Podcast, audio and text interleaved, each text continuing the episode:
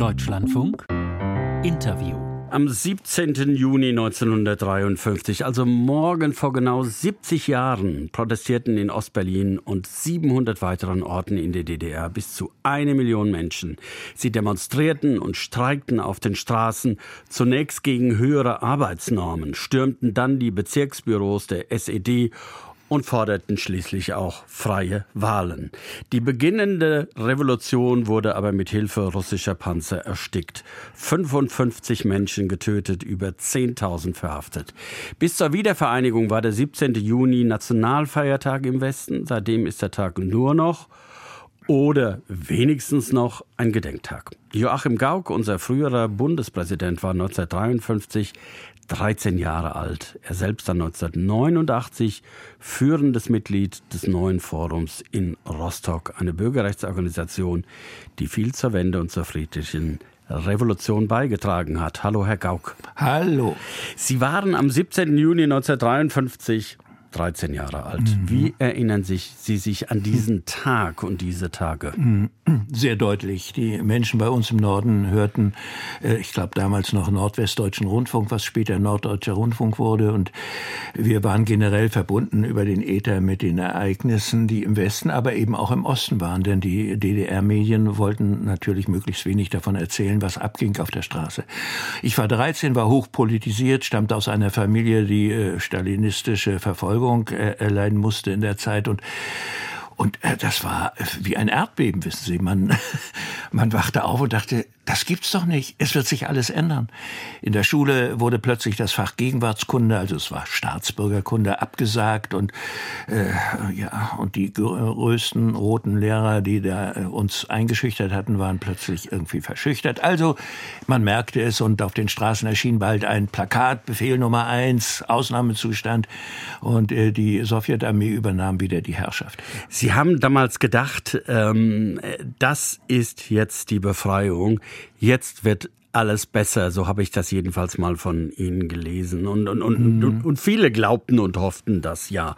Warum sah man offenbar die Gefahr nicht, dass die russischen Panzer alles platt machen könnten? Ja, es war so, dass äh, der, äh, die Sehnsucht äh, nach einem normalen Leben, also nicht bespitzelt zu werden, äh, nicht in Armut gehalten zu werden, frei wählen zu dürfen, vielleicht auch eine richtige Gewerkschaft zu haben für, für die Arbeiter, also äh, da war schon sehr viel Sehnsucht noch in der Bevölkerung und die Trennung war nicht so scharf. Also es, es war, gab ja noch eine Zeit, da sprach selbst die SED von einer Einheit Deutschlands, stellten sie sich natürlich unter ihrer Führung vor. Aber wir hatten in vielen Städten Straßen der nationalen Einheit. Also diese Trennung war in den Köpfen der Menschen noch nicht vollzogen worden. Und deshalb kam auch sehr bald die Forderung nach freien Wahlen auf. Und äh, die Menschen hatten das Gefühl, wenn wir uns jetzt richtig anstrengen, dann kippen wir das Ganze. Denn die äh, Kommunisten waren ja nicht durch richtige, faire Wahlen an die Macht gekommen. Das war ja alles getürkt. Und äh, die Leute hatten auf Deutsch gesagt die Schnauze voll. Die SED hat ja alles dafür getan, dass über den 17. Juni nicht geredet wurde. Das war ein Putschversuch der Faschisten und damit was irgendwie vergessen. Wurde in den Jahren danach, 50er, 60er, 70er Jahre, war das noch, würden Sie sagen, präsent? Wurde darüber hm. noch gesprochen? Eigentlich nur in den Familien, die ganz bewusst äh, oppositionell waren.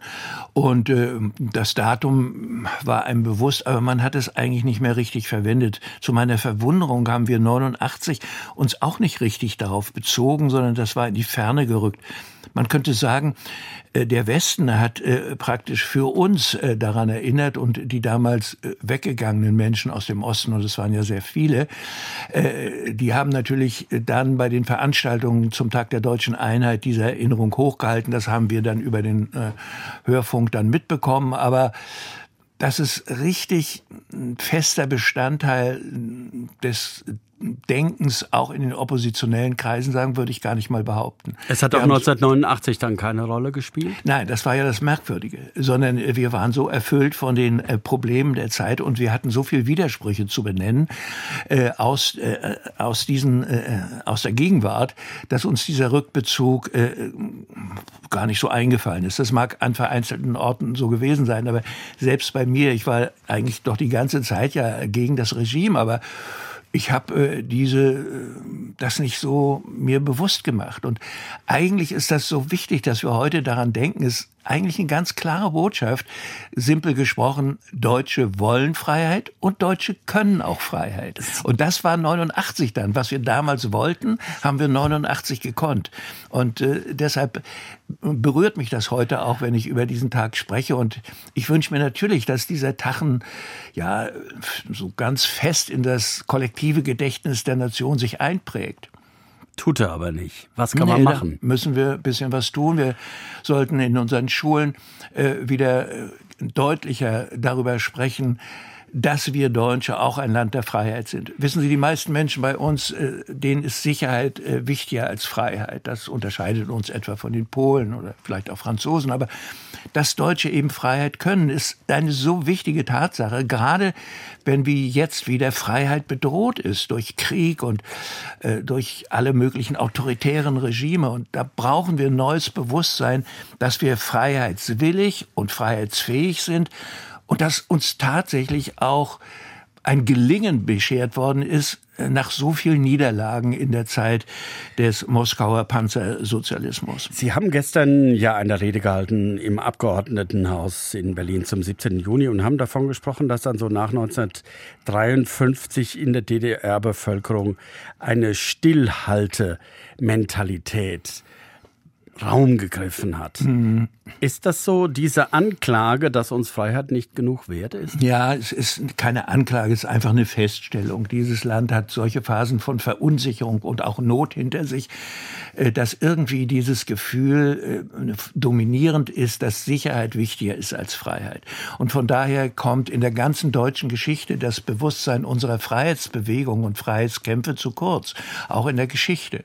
Und äh, dagegen kann man was tun. Und äh, deshalb ist es mir eben so wichtig, äh, daran zu erinnern, ja, wir Deutsche können das auch.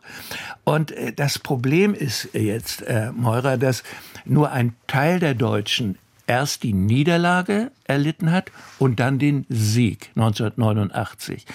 Und wenn nur ein Teil der Deutschen das erlebt hat, dann muss der größere Teil der Deutschen, die nicht mit gelitten und nicht mit gesiegt haben, muss das äh, praktisch auch für sich annehmen und das als Teil der Nationalgeschichte sehen und nicht nur als ostdeutsche Regionalgeschichte. Der größere Teil, Westdeutschland, wundert sich, äh, Herr Gauck, äh, dass gerade, reden wir mal über die russischen Panzer. Die russischen Panzer tauchen in der Ukraine auf. Die Ukraine kämpft für Freiheit.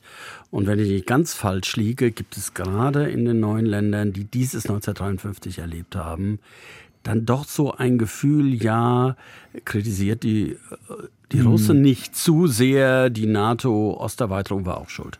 Na, das ist eine Legende. Darüber kann man in seriösen Büchern etwas nachlesen.